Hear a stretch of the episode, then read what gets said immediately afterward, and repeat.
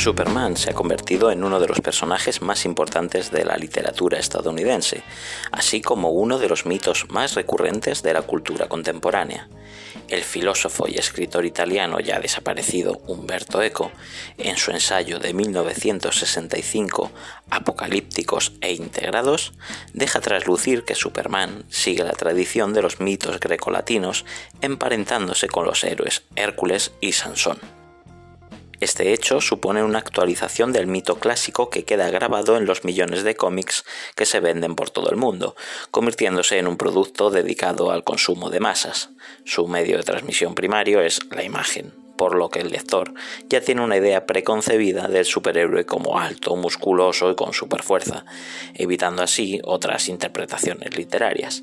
De esta manera no es difícil de entender su alta popularidad, debida en parte al gran alcance de su difusión, convirtiéndolo en símbolo e icono de la cultura occidental.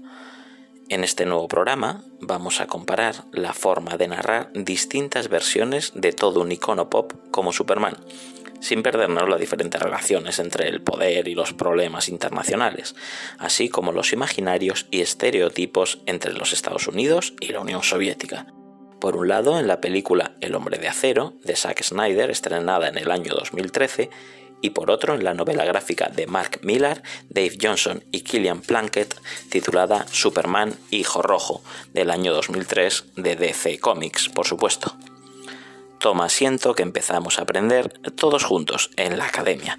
Raúl Pacman al micro y David Zoiber en la sala de máquinas te saludamos desde esta Academia Friki, tu podcast sobre videojuegos, cine, cómics, literatura, ciencia y toda la cultura friki que a ti y a mí nos interesan.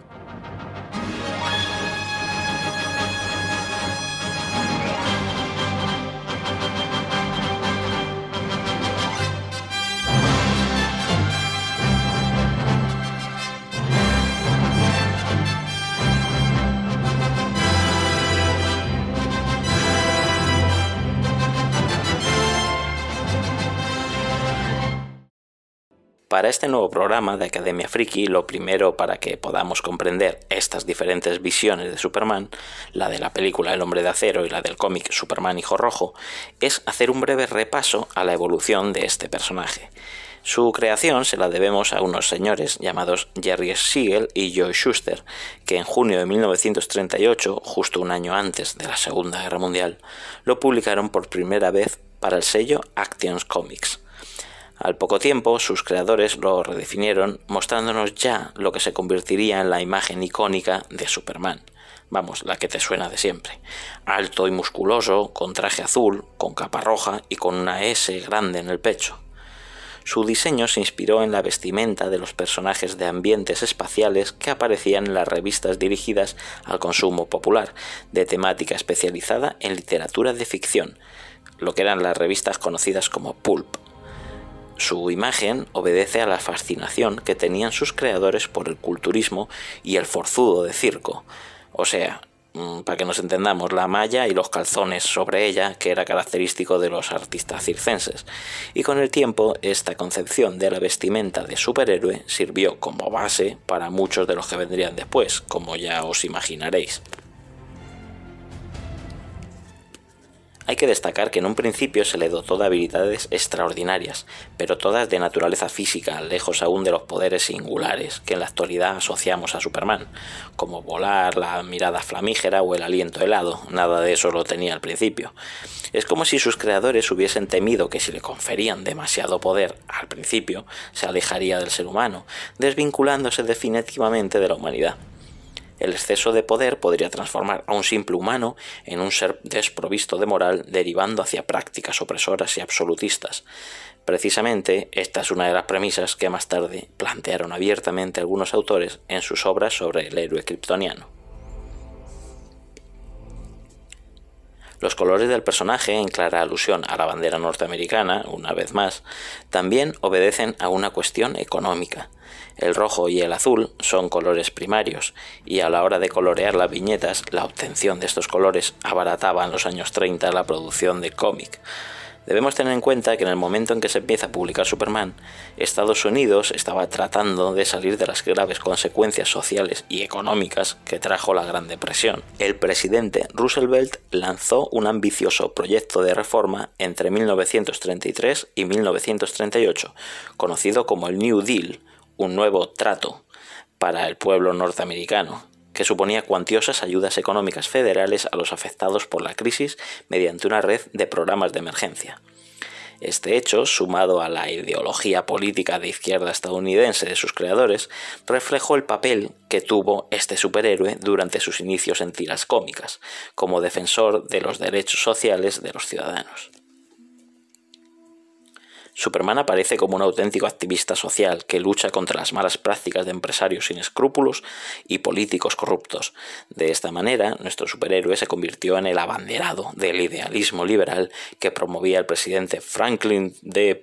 Roosevelt con su New Deal.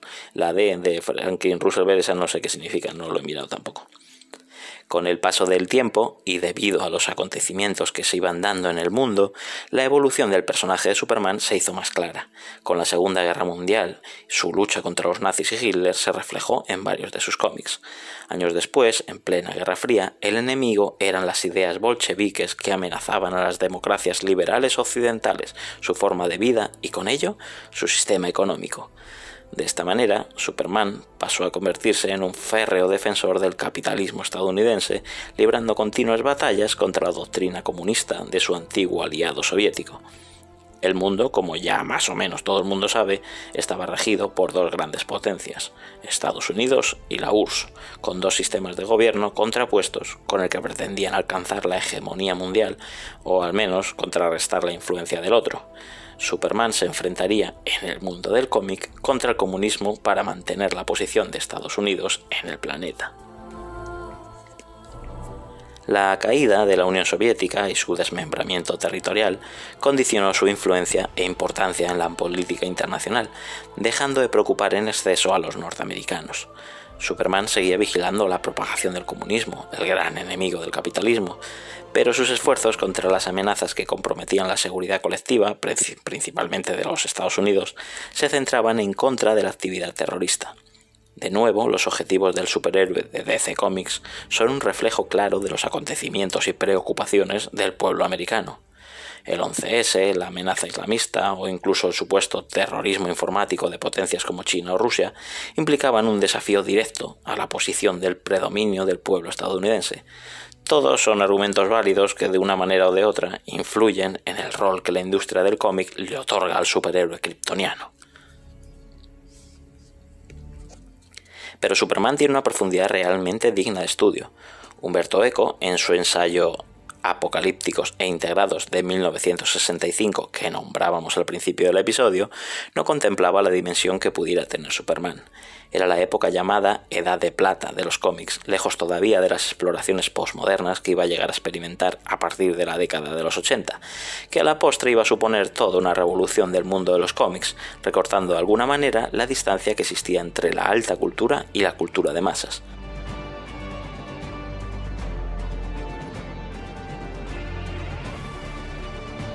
Por cierto, vaya término más pretencioso eso de alta cultura. Pero vamos, que tampoco yo voy a hablar muy alto, que hago un podcast que pongo al nivel de una academia y todo, pero bueno, ya eso lo vamos a obviar. Bueno, versiones más contemporáneas del superhéroe kryptoniano, como las que vamos a desgranar hoy, le otorgan al personaje una complejidad a la altura de su propio mito, convirtiéndolo en uno de los superhéroes más interesantes y de mayor alcance dramático del mundo de los cómics. Su historia es conocida por gran parte del mundo, la de un pequeño extraterrestre llamado Kal-El, que es depositado en una nave espacial por sus padres Jor-El y Lara Lorban. Este, el apellido de la madre no se conoce tanto, pero ya te lo digo yo que es Lorban para salvarlo de la inminente destrucción de su planeta Krypton a causa de su moribundo Sol. El destino fijado en la nave por su padre no es otro, claro, que el propio planeta Tierra, en el cual aterriza y es criado por dos humanos como si fuera su propio hijo. Sus padres adoptivos son Jonathan y Martha Kent, que vivían en un pueblo llamado Smallville, en Kansas, en el interior de los Estados Unidos. De esta manera, el pequeño extraterrestre es educado en los valores humanos y morales que le dan sus padres terráqueos, y por supuesto en los valores patrióticos norteamericanos intrínsecos al país donde aterrizó. Su identidad humana responde al nombre de Clark Kent. Esta historia fantástica y aparentemente sencilla dentro del mundo de los superhéroes ha sabido traspasar la frontera del cómic, de la radio, de la televisión, de la gran pantalla y de los videojuegos, para instalarse en el subconsciente de varias generaciones de personas que siguen fascinados con el mito de Superman, convirtiéndolo en una leyenda viva de la cultura occidental y en uno de sus símbolos más reconocidos.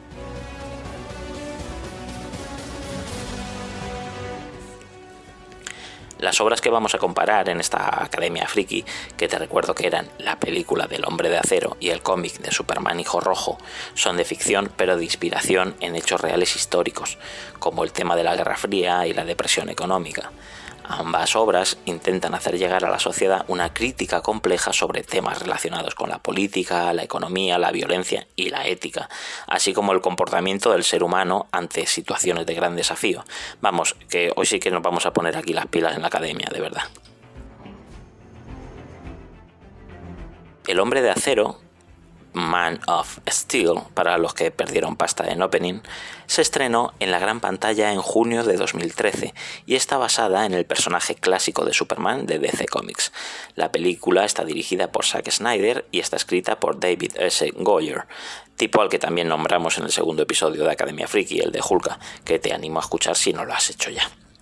Entre los productores de la película destaca la figura de Christopher Nolan, el que estaba ahí en, Interestelar dándolo todo, y el actor que encarna a Superman en el film es Henry Cavill. En cuanto a su director, Zack Snyder, y para contextualizar un poco, decir que nació en Green Bay, en Wisconsin, una ciudad de Estados Unidos, el 1 de marzo de 1966. Es director de cine y fotografía, así como productor y guionista de varias películas. Su madre era pintora y profesora de fotografía, lo que pudo influir en la vocación artística de Zack Snyder, mientras que su padre trabajaba en el asesoramiento de ejecutivos en el mundo empresarial. Después de repartir su educación entre los Estados Unidos e Inglaterra, se licenció en Bellas Artes, en la especialidad de cine, en 1989. Fue criado como científico cristiano, que es una disciplina que se basa en un sistema de creencias religiosas y espirituales que se usan para tratar de, curar diversas enfermedades. Sus practicantes sostienen que su doctrina, más que una religión, es una ciencia, en el sentido de que interpreta y demuestra las leyes de Dios. Sus ideas cristianas se dejan traslucir en alguna de sus obras, como es el caso de El hombre de acero, donde la, misión mesiánica de Superman es muy recurrente en toda la película. Declarado amante de los cómics y de sus historias, gran parte de la filmografía de Zack Snyder se basa en este género, como es el caso de su adaptación a la gran pantalla de la novela gráfica de Frank Miller 300, o también de la adaptación de Watchmen del genial y controvertido Alan Moore. En palabra del propio Snyder, el planteamiento de Moore en Watchmen, que tenía ese eh, sobretítulo de ¿Quién vigila a los vigilantes?, llegó a obsesionarle de joven a Zack Snyder y su argumento le sigue cuestionando dudas sobre quién se encarga de vigilar a quienes ostentan el poder. Una de las características de las películas de Zack Snyder son los recursos técnicos y cinematográficos que emplean sus escenas de acción, como la utilización de la cámara lenta y de la rampa de velocidad, procedimientos que le sirven para mantener al espectador orientado durante las escenas de lucha y acción. La violencia explícita y el uso desmedido de ella que muestra muchas de sus películas ha sido motivo de crítica por algunos sectores, pero Snyder defiende que, eh, este empleo argumentando que lo quiere mostrar la violencia explícita y el uso desmedido de ella que muestra en muchas de sus películas ha sido motivo de crítica en algunos sectores, pero Snyder defiende este empleo argumentando que lo que quiere mostrar con ello son las consecuencias crudas que produce el uso de la violencia, o sea, fractura, dolor, muerte, destrucción, todo, todo lo bonito, evitando blanqueamientos que emplean otras películas de acción, eso según él. Eh, algunos críticos opinan que en sus películas el director norteamericano muestra ideas conservadoras y con cierta tendencia a la derecha, aunque Zack Snyder se considera a sí mismo un demócrata liberal. La religión, sus inclinaciones políticas y sus gustos por la novela gráfica, en especial la del mundo de los superhéroes, han influido claramente en su carrera profesional, mostrándonos su visión del universo del cómic en muchas de sus obras, como es el caso de este hombre de acero y de sus posteriores secuelas. El hombre de acero supone un reinicio de las películas de Superman que indagan sobre los inicios del personaje, lo que derivó en problemas sobre los derechos de autor con los herederos de Jerry Siegel y Joe Schuster. Este no era el futbolista, sino eran los señores que, crearon eh, a Superman en los primeros cómics. Y, estas disputas por los derechos se resolvieron finalmente en los tribunales. El desarrollo de la película comenzó en 2008, siete años después de los atentados de las Torres Gemelas de Nueva York y del inicio de la guerra con Afganistán. La sombra del terrorismo islámico, así como las armas de destrucción masiva que amenazan a la seguridad colectiva del mundo occidental, estaban muy presentes en la realización historia de esta adaptación de Superman a la gran pantalla. El director Snyder, fiel a su estilo, concedió un mayor protagonismo a las escenas de acción, en detrimento del desarrollo de algunos de los personajes, valiéndose de unos efectos visuales espectaculares, lo que le valió la favorable crítica de los espectadores. La crítica especializada también alabó estos recursos visuales, pero hubo opiniones desfavorables por la estética algo oscura del film, circunstancia que parece que no afectó a la recaudación de la película, convirtiéndose en todo un éxito, en taquilla. Vamos, que le vino bien, que al final sacó dinero con, con la peli. El otro Superman del que hablaremos es Superman Hijo Rojo o Red Son, palos de opening otra vez. Es un cómic ucrónico, o sea, que nos cuenta un pasado alternativo y nos ofrece una historia alternativa de la vida del superhéroe de Krypton. Fue publicado entre abril y junio de 2003 en forma de miniserie por DC Comics y está dividido en tres partes. Su autor principal y también guionista es Mark Millar, todo un referente del cómic moderno, y nos da una vuelta de tuerca al planteamiento clásico, ofreciendo una interesante reflexión sobre qué hubiera pasado si Superman hubiera sido criado en la Unión Soviética de Joseph Stalin. Este original planteamiento de su autor supuso los elogios de la crítica especializada y el cómic tuvo una buena acogida entre los aficionados de la novela gráfica. Su realización cercana a los acontecimientos del 11S y del conflicto bélico de Afganistán también suponen cierta influencia en su argumento e intentos de censura por parte de la propia editorial, pero bueno, así como eh, también eh, supone una ácida crítica al intervencionismo arbitrario del mundo occidental y en particular de los Estados Unidos. En cuanto al autor, Mark Millar, podemos decir que nació en el condado histórico de Lanarkshire, en Escocia, el 24 de diciembre de 1969, y es un conocidísimo guionista de cómics. A mediados de los 80, en una sesión de firmas, conoció al controvertido escritor de novela gráfica Alan Moore, y se quedó tan impactado con este breve encuentro que decidió convertirse en guionista de cómics. Sin embargo, no fue hasta finales de esa década cuando empezó a dedicarse profesionalmente al oficio del al mismo de Alan Moore, vamos, a escribir cómics. Sus primeros trabajos en el cómic británico consistieron en una curiosa mezcla de narrativa posmoderna, sátira, religión y acción superheroica, elementos que marcarían su carrera profesional. Mark Millar consiguió con sus trabajos en Reino Unido llamar la atención de la potente editorial norteamericana DC Comics, por lo que en 1994 empezó a colaborar con ellos en títulos míticos como Swan Thing, o sea, La Cosa del Pantano, Superman y Flash, entrando de lleno en el mercado americano a la vez que compaginaba sus trabajos en Inglaterra. Sus guiones comenzaron a indagar en la personalidad de las figuras de los superhéroes colocándolos en el mundo contemporáneo, a la vez que los humanizaba eliminando su áurea casi divina de seres perfectos al dotarles de las imperfecciones de cualquier mortal. Este cambio en la narrativa de superhéroes, vistos más propiamente como antihéroes, resultó polémico a la vez que aumentaba la violencia gráfica de sus historias. Esta evolución en su trabajo causó algunos desencuentros entre Mark Millar y DC, que posteriormente se agravaron tras el 11S. Los terribles sucesos en Nueva York en 2001 aumentaron la sensibilidad de la editorial en cuanto al uso de la violencia y de las imágenes de destrucción de las colecciones, en las colecciones del, del guionista británico. A causa de estos desacuerdos, Mark Millar abandonó DC Comics no sin antes realizar su última joya en esta editorial, Superman Hijo Rojo. Marvel Comics contrató los servicios de Mark Millar, que ya se había convertido en un guionista de prestigio, con la premisa de reformular los personajes más populares de la editorial, adaptándolos al siglo XXI. De esta manera, títulos tan conocidos como X-Men, Superman o Los Vengadores se convirtieron en colecciones más atractivas para un público nuevo, ganándose la opinión favorable de la crítica esa visión más modernista del cómic, dotando a los personajes de mayor subjetividad y profundidad narrativa, hacen de Mark Millar uno de los mejores guionistas de la novela gráfica del momento.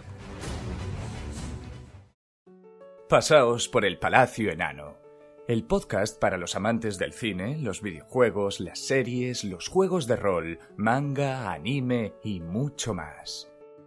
Hola, muy buenas, soy Manel, el director de El Palacio Enano Podcast, y os invitamos a que os paséis por nuestro Palacio Enano, podcast que sube programas los días 1, 11 y 21 de cada mes, pero que cuenta con otros podcast accesorios como son La Taberna del Goblin, donde hablamos de actualidad, o Culto a Aule, donde hablamos de cine de culto una vez al mes. Así que ya sabéis, afilad vuestras hachas y preparad los escudos para uniros al Palacio Enano.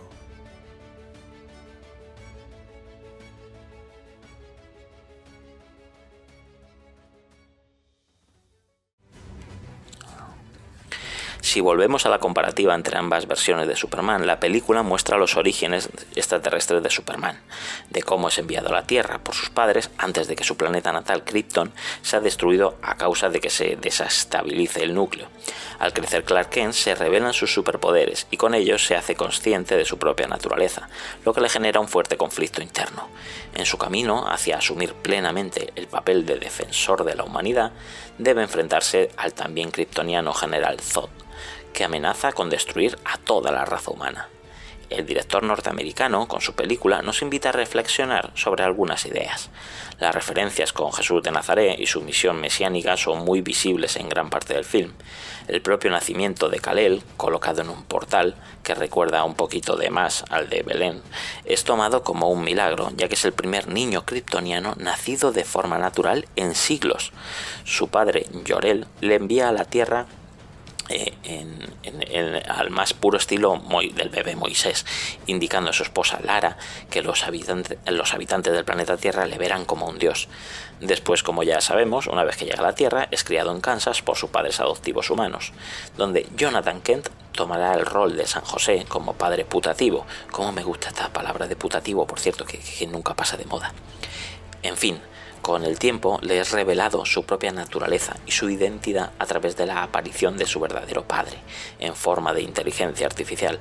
Todo ello en los parajes desérticos del Ártico canadiense, recordándonos la travesía por el desierto que tuvo que afrontar el propio Jesús para aceptar su divinidad. Es reveladora la edad de Superman, 33 años, cuando debe decidir si descubrir su, identidad o salvar a la humanidad entregándose al general Zod.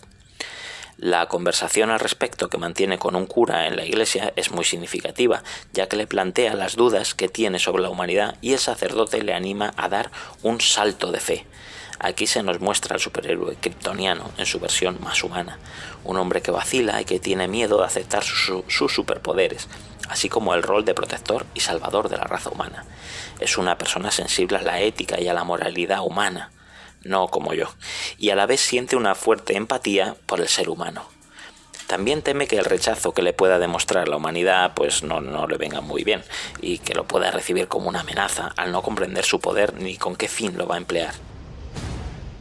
Solo después de una profunda introspección personal sobre el poder y la responsabilidad que conlleva, asume su naturaleza y acata su destino. Zack Snyder utiliza imágenes muy potentes para seguir alimentando esta alegoría de Cristo. En una escena nos muestra a un Superman lloroso arrodillado a los pies de Lois Lane, que le besa la cabeza y le reconforta, lo que nos recuerda a una indisimulada pietà, o sea, la piedad una escultura de mármol de Miguel Ángel con la Virgen María sujetando a Cristo tras la, la crucifixión. Vamos, que también una escena religiosa que se ha pintado hasta la saciedad. En, otra toma de la película podemos ver al hombre de acero semiconsciente flotando a la deriva en el espacio con los brazos extendidos, como si estuviera clavado en una cruz, en clara alusión a la muerte de Jesús. La mayoría de estas referencias a la vida del Nazareno, vinculadas con la historia de Superman, ya estaban recogidas en la versión clásica de sus creadores, que eran inmigrantes de origen judío y con una vida marcada por las costumbres religiosas. Así que también quisieron darle ese papel de enviado desde el cielo que con su sacrificio puede salvar a la humanidad. Pero el director norteamericano, junto al guionista David S. Goyer, parecen querer implementarlo aún más en su obra. Snyder incluso ofrece alguna explicación basada en la ciencia sobre los poderes conferidos a Superman, así como el papel de científico que le otorga a su padre Jor-El. Hay argumentos que nos hace intuir la, la, existencia de varias vinculaciones con las creencias del propio director, que recordemos que fue criado en ese movimiento que era lo de ser científico cristiano. Es interesante la idea de Superman como inmigrante o extranjero venido de otro planeta, una reflexión que nos lleva al planteamiento del origen de la propia nación norteamericana, un país construido a partir de la unión de miles de inmigrantes bajo las consignas de libertad y democracia, una nación poderosa con unos elevados valores que siente la responsabilidad de luchar contra la tiranía y la opresión que pueda aparecer en cualquier rincón del mundo. Toda acción o política exterior que emprendiera para para tal fin estaría justificado por el destino manifiesto. Esta expresión de destino manifiesto es la creencia de que es la nación elegida para emprender la misión liberadora de los pueblos oprimidos, un pensamiento que es intrínseco a la historia moderna de los propios Estados Unidos. Superman alimenta el mito norteamericano, es un extranjero pero criado prácticamente desde su nacimiento en suelo estadounidense. Me crié en Kansas, soy tan americano como el que más, llega a afirmar incluso en la película. De esta manera cumple perfectamente con el ideal americano, amante de la libertad y de la justicia, la que él considera adecuada según sus valores, dispuesto a luchar contra la arbitrariedad de los tiranos y todo en nombre del destino manifiesto tan americano que nombramos antes. Porque Superman es el protector de la Tierra, pero también es la clara imagen de los Estados Unidos, convirtiéndose en un símbolo del pueblo americano con su uniforme basado en la bandera pero a la vez tampoco reniega sus raíces kryptonianas, como lo demuestra la enorme S bordada en su pecho, que es el emblema de su familia extraterrestre. Es una figura en la que se recoge lo mejor de su naturaleza sobrehumana y los valores recibidos por la humanidad, principalmente de la humanidad estadounidense en concreto. Se erige básicamente como símbolo de la esperanza de toda la raza humana. Por último, hay que destacar la idea supremacista y totalitaria que encarna el general Zod en la cinta de Zack Snyder. Las comparaciones de este general con Hitler son más que evidentes. Sot elabora un plan basado en su ideario de pureza de raza con el que asegurar su supervivencia y controlar el planeta Tierra. A través de su oficial científico Jax Ur, quiere extraer la información genética que guarda Kal-El, o sea Superman, en su organismo, con la intención de crear soldados kryptonianos que combatan contra sus enemigos los humanos e iniciar una guerra mundial. Snyder, norteamericano, demócrata y liberal, quizás se deje llevar en exceso por su condición y abuse aquí de cierto maniqueísmo mostrándonos a Zod y sus, soldados como la propia encarnación del mal y de la tiranía, y por el contrario Superman y sus aliados humanos, totalmente americanizados, para que sean la última, la auténtica expresión del bien, de la justicia y de la libertad. En definitiva, Snyder hace una adaptación del personaje y su narrativa llevándolo al siglo XXI con la intención de hacerlo más contemporáneo y comprensible para nuestra sociedad occidental actual. Superman aparece como un ser complejo y profundo que se enfrenta a varios dilemas morales. Humaniza al personaje para que podamos empatizar con él y entender sus dudas y planteamientos. Quiere presentarlo lo más realista posible dentro del estrecho margen que deja una, película fantástica de superhéroes, pero sin abandonar su ideal norteamericano, por lo que implementa ese simbolismo que tiene Superman con los Estados Unidos, porque el kryptoniano es tan americano como el que más. En cuanto al cómic de Mark Millar, el de Superman Hijo Rojo, su argumento, que rompe con la versión clásica pero sin abandonar sus referencias, gira en torno a una cuestión. ¿Qué hubiera pasado si Superman, en vez de aterrizar en los Estados Unidos, lo hubiera hecho en la Unión Soviética? El giro de guion es sorprendente y entre sus páginas podemos encontrar a un Superman convertido en el paladín de la clase obrera y luchando por el triunfo del comunismo de Stalin por todo el planeta. La narración está dividida en tres partes, donde podemos ver en la primera, la que se llama El amanecer del Hijo Rojo, a un Superman convencido de la causa comunista que ayuda a toda la humanidad independientemente de su nacionalidad y tendencias políticas. Pero más allá de salvar vidas y evitar daños, el Hijo Rojo no interviene en la vida de los seres humanos, confiando en que sean capaces de colaborar entre ellos y abrazar el comunismo libremente. La segunda parte, titulada El Zenit del Hijo Rojo, nos encontramos aquí ya a un Superman que hartó el comportamiento humano, así como de su incompetencia para solucionar los problemas que castigan a la raza humana, como el hambre o la pobreza, decide asumir la responsabilidad de ponerse al frente del partido y usar sus poderes para conseguir la utopía comunista del mundo perfecto. En la tercera parte, que se llama El crepúsculo del Hijo Rojo, vemos al superhéroe kryptoniano cada vez más intervencionista y controlador, que emplea gran parte de su tiempo en corregir las conductas humanas que él considera contrarias a su utopía. Al final, el enfrentamiento entre, eh, contra su antagonista Lex Luthor y el país llamado los Estados Unidos globales se hace inevitable. El final del cómic termina con una especie de epílogo futurista que resuelve la trama de manera magistral. Las sutiles referencias con el clásico de Jerry Siegel y Joe Schuster, o sea, los primeros creadores de Superman, son, son continuas, pero, pero siempre vistas desde la perspectiva del cambio sufrido en la nacionalidad e ideología política del superhéroe kryptoniano, lo que hace que se reinventen los personajes del universo DC que participan en la novela gráfica. Entre ellos podemos encontrar a una Wonder Woman convertida en la embajadora de la paz soviética, o lo mejor de todo yo creo que es ver a un Batman con gorro ruso y que eh, se la ha convertido en líder de la resistencia contra la utopía del Hijo Rojo, que con su terrorismo anárquico pone en peligro el gran proyecto. Una de las ideas principales con las que Mark Millar nos hace reflexionar profundamente con su propuesta en la narrativa de Superman es la concepción de quiénes son realmente los buenos y quiénes los malos. En la versión clásica quedaba bastante claro, los comunistas o, cualquier régimen totalitario y opresor, principalmente soviéticos, eran los malos. Eh, y, los capitalistas, los demócratas liberales, que eran principalmente norteamericanos, eran los buenos.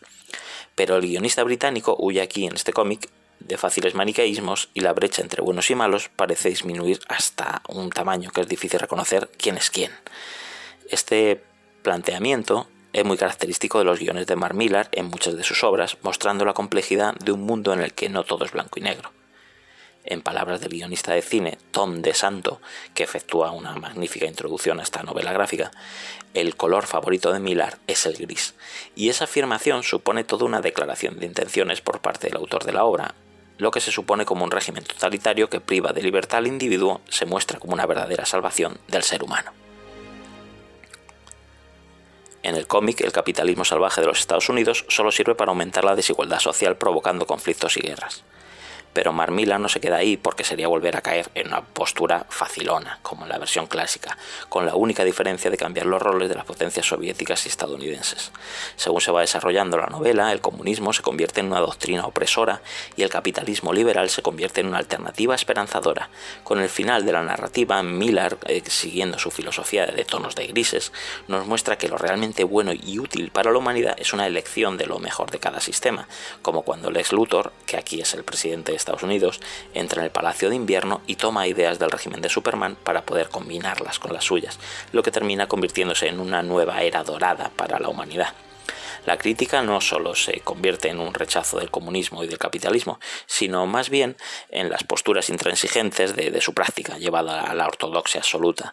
En el punto de mira del cómic se pone en cuestión la condición humana y cómo sus bajos instintos son capaces de corromperlo todo la propia personalidad de Superman parece ir evolucionando según va interfiriendo en la conducta y política de los humanos. Llega un momento en que se va convirtiendo en un ser consciente de su propio poder ilimitado, lo que amenaza por despojarle de toda moralidad, como si alguien lo conoce o recuerda, es algo lo que pasa más veces en los cómics, como el personaje del Doctor Manhattan en Watchmen, pero bueno, que eso es otra movida diferente.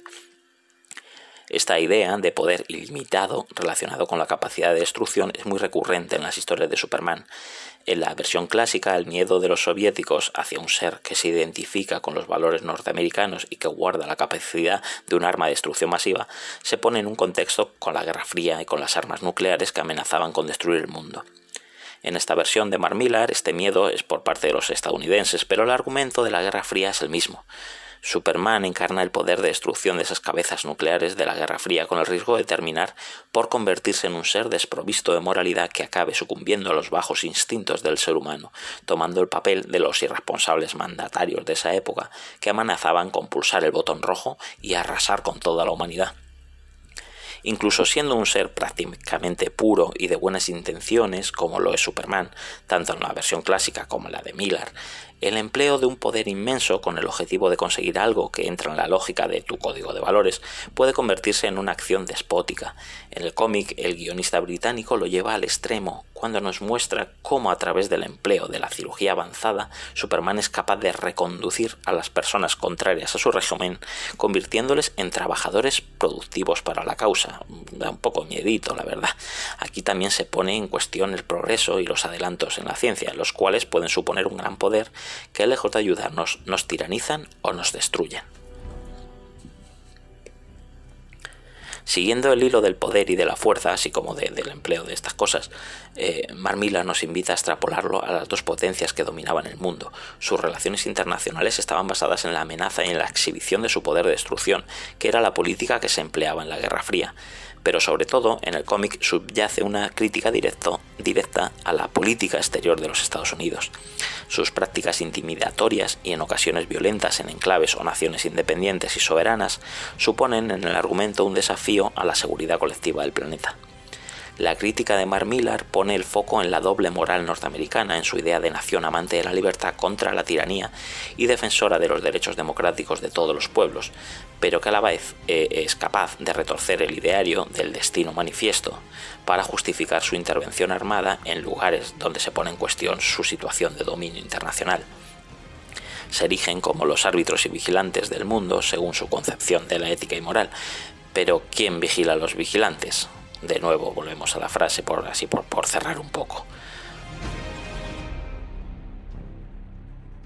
Para ir acabando este episodio de Academia Friki, decir que ambas obras guardan relación al tratar sobre la vida del superhéroe kryptoniano, claro. Lo muestran como un superhombre con poderes extraordinarios y prácticamente ilimitados. Intentan humanizarlo, profundizando en la psique del personaje y haciéndolo vulnerable, con sentimientos como la duda, la culpa, el miedo o incluso el amor. Juegan con la idea del inmigrante venido de lejos que se convierte en un ferviente defensor de los ideales políticos y sociales de la, de la nación donde recae en cada caso. Eh, nacionalismo, poder, fuerza, violencia, destrucción, control, humanidad. Todos esos son, son, conceptos con los que ambos autores se sirven para construir una narrativa basada en la vida de Superman con la que hacernos reflexionar sobre nuestra reciente historia contemporánea.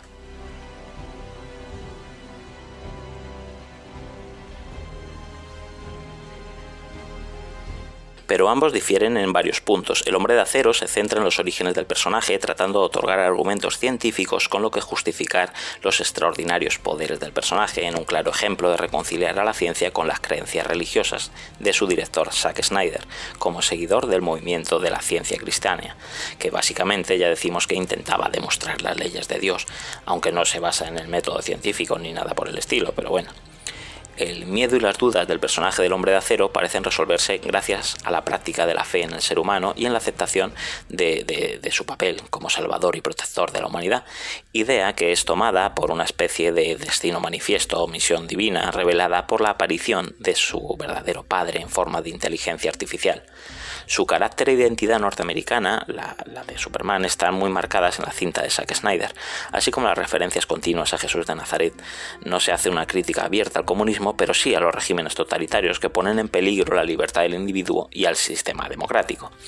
Mientras que en el cómic de Mark Millar el héroe de Krypton se identifica con los valores soviéticos y comunistas, aceptando incluso, después de superar sus miedos, implicarse directamente en la política por el bien de los demás pero con el tiempo observa que la sociedad perfecta que él busca está en conflicto con la libertad del individuo y de la de su libre albedrío. La crítica aquí se dirige más hacia el excesivo control que ejercen los estados y los dirigentes a sus ciudadanos, pero también se pone en el foco la actitud liberal del mundo occidental que deja sin control a un sistema económico que fomenta el individualismo y la desigualdad social como es el capitalismo. Ambas situaciones son perjudiciales para el ser humano, por lo que el guionista británico ofrece en Superman y Horror arrojo la combinación del sistema comunista como el, con, con el sistema democrático liberal para conseguir una sociedad, según él, más justa y equilibrada. Precisamente esta idea final de Miller está más acorde con la concepción que tenían sus creadores originales sobre Superman, que nació defendiendo los ideales del New Deal de Roosevelt, lo que significaba teóricamente promover medidas económicas liberales pero administrada con un cierto control por parte del Estado que garantizasen la supuesta protección social necesaria a sus ciudadanos. En definitiva, la visión de, los dos autores sobre Superman es una reinterpretación del clásico llevado al siglo XXI para que resulte más agradable y comprensible para, los espectadores actuales, contribuyendo de esta manera a perpetuar este mito e icono más famoso de, la cultura popular que existe, Superman. No, no quiero acabar sin dar las gracias a mi buen amigo Javi por documentarme para este mogollón de información que sustenta esta, esta comparación de Supermanes.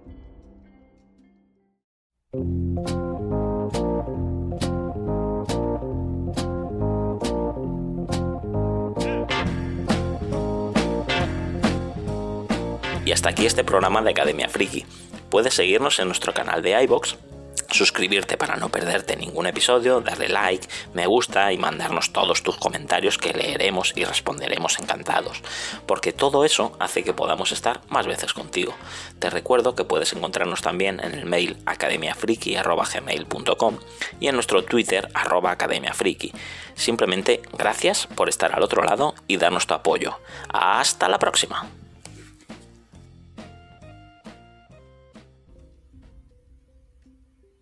Bueno, ¿qué, David? Este que este, ¿Te ha gustado cómo ha quedado este, este programita o qué? Hombre, yo creo que cada vez están quedando mejor. Ya hay una soltura que vamos, de aquí al, al Ondas como mínimo. Sí, Ondas, pues, pues, nada, oye. Me alegro que te, que te haya gustado. Yo no sé si, me quieres aportar algo así ahora aquí. Hombre, así lo único que has dejado escapar el chiste del año. A ver. Que has dicho que, no sabías lo que significaba la D de Franklin D. Roosevelt. Sí. Y yo te invitaría a que lo buscaras, porque vas a tener, cuando descubras lo que significa, vas a tener que regrabar el podcast. bueno, cuéntamelo, cuéntamelo y luego ya me lo pienso. A ver si, si merece tanto la pena. Bueno, pues el ínclito presidente de los Estados Unidos se llama Franklin Delano Roosevelt. Delano. Delano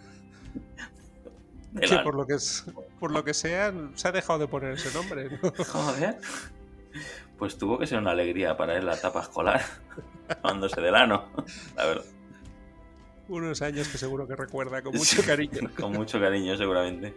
Pues nada, eh, ay, lo siento, no, haber, no haber estado más atento a mirar y, y haber dicho algo, claro, a Delano y bueno, Ahora tendrás que hacer un, especial Roosevelt en Academia Sí, sí, bueno, pues abrimos uno de, esto y habríamos. Yo supongo que si hago un especial solo será para hablar de, su segundo nombre, de Delano. ¿No hay el Abraham Lincoln, cazador de vampiros? Pues yo que sé, tenemos el Franklin Delano Roosevelt. Delano, Delano. Cazador zombies o algo así. Sí, Delano. Va a ser una peli cochina. Ese Delano. Exacto. Bueno, pues nada, te, agradezco, te agradezco este detallazo quien no lo sepa, pues. Aquí estamos, Academia Friki, para informar y, ayudar a nuestros oyentes y enseñar lo que se pueda. Siempre, siempre.